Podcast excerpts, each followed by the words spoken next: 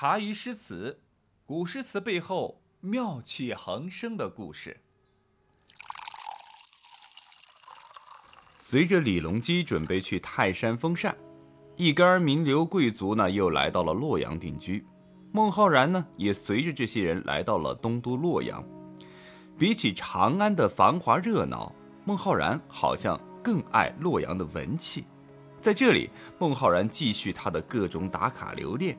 啊，在这里他结识了一群当今的顶级朋友，比如说有贺知章、张九龄、齐无浅、包容、云人静等等。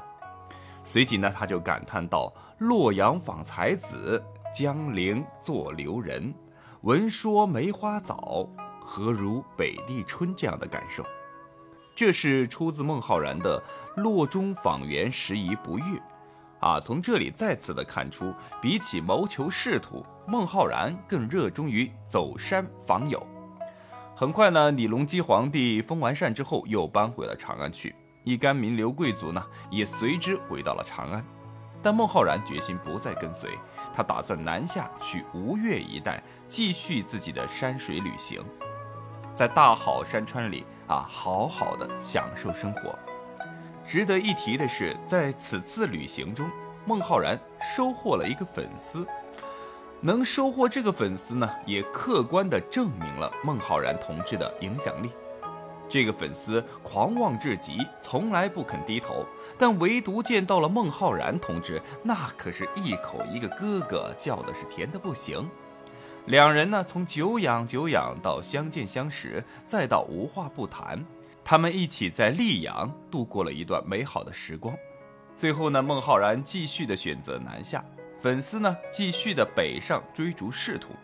在分别的时候，这位粉丝写下了一首诗，这首诗呢也是咱们中小学生现在必背全文的诗，那就是《送孟浩然之广陵》，熟悉吧？故人西辞黄鹤楼，烟花三月下扬州。孤帆远影碧空尽，唯见长江天际流。这首诗谁写的啊？敲敲黑板，是诗仙李白呀！啊，是的，孟浩然此次南下收获的这位粉丝迷弟呢，就是我们熟悉的李白李太白同志。现在知道我们的浩然哥多么的牛了吧？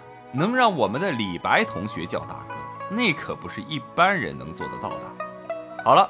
和李白同学分开之后呢，孟浩然同学继续的南下，在游览了江南一带的时候，离家十多年的孟浩然忽然想家了。木落雁南渡，北风江上寒。我家湘水曲，遥隔楚云端。乡泪客中尽，孤帆天际看。迷津欲有问，平海夕漫漫。在这首《早寒江上有》时中，我们再次看到了孟浩然的矛盾心理。当初孟浩然不想做官，弃考离家出走，是因为当时大唐朝局因武则天后期治理出现了很多问题，导致纷争不断，让孟浩然觉得朝廷啊并不可靠。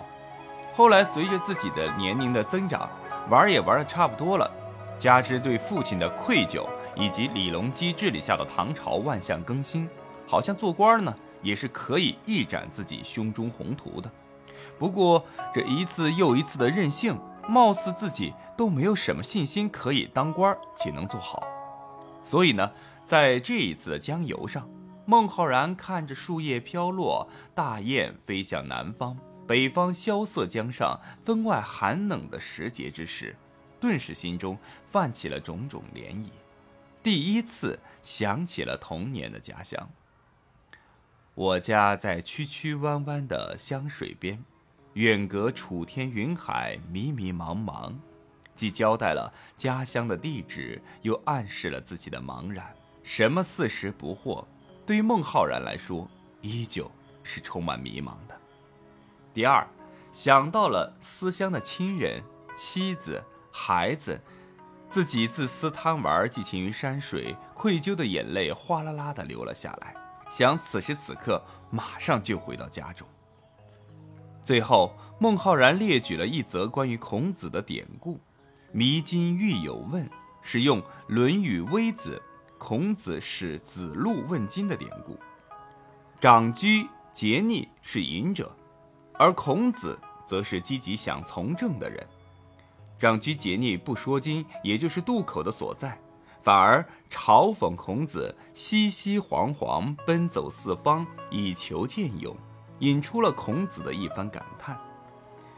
双方是隐居与从政的冲突，而孟浩然本为山水诗人，也是一个隐士，如今呢却奔走于东南各地，最后还到了长安应尽仕举。